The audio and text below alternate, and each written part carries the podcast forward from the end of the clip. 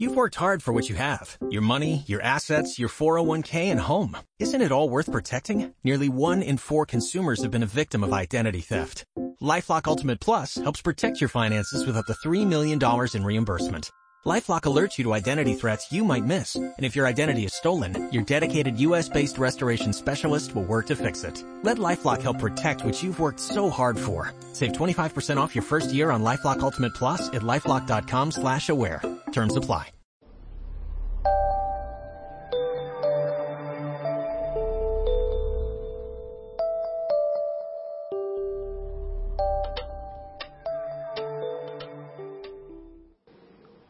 Cuando hablamos de arquetipos de tarot o los arquetipos que están reflejados en las cartas del tarot, generalmente se nos viene a la mente las ideas de Carl Jung. Si bien Jung nunca habló de forma directa eh, o hizo una correlación directa que eran los arcanos y los arquetipos, a través de las diferentes teorías jungianas se retoman estos enfoques y eh, se entiende a través de este análisis jungiano los arquetipos que pueden estar retratados en este tarot. En cualquier tarot, si realmente es un tarot, vamos a encontrar los 21 arcanos, ¿sí? Mayores o 22. En la mayoría de los tarot viene, viene sin numerar la carta número 13, que es la muerte, y también a veces viene sin numerar la carta 0, que es el loco. Entonces serían 21 cartas más el loco, ¿sí? Más los menores. Los arquetipos del tarot reflejan no únicamente las experiencias cotidianas, ¿sí?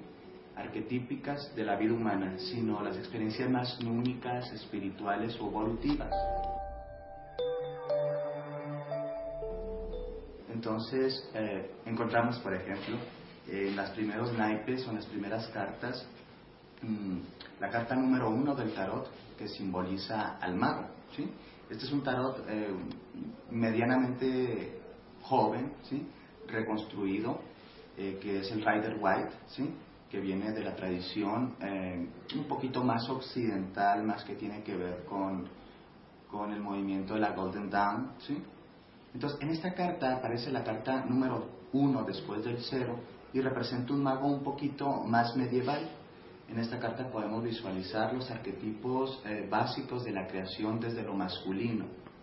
Cada carta es un espejo o una ventana hacia el alma humana. Vamos a encontrar cosas que tienen que ver con la muerte, con la vida, con la construcción, con la destrucción, con la maternidad, con la paternidad. Eh, eh, ciclos interesantes de construcción humana interior, pero también de manifestación exterior.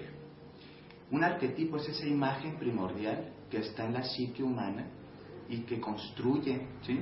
la realidad tal y cual la conocemos. Por ejemplo, aquí en, en, en nuestra sociedad de pronto entendemos el amor, ¿sí? el amor entre seres humanos.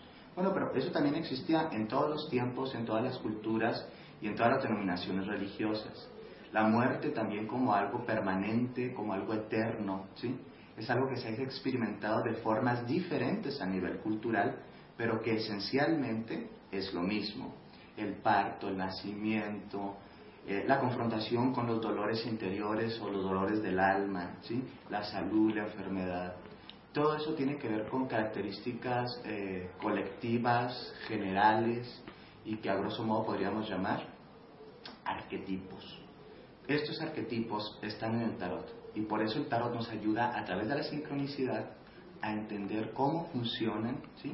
cómo los estamos experimentando y a veces nos puede ayudar ¿sí? a entender eh, cómo tener una perspectiva eh, más eh, arquetípica de nuestra existencia.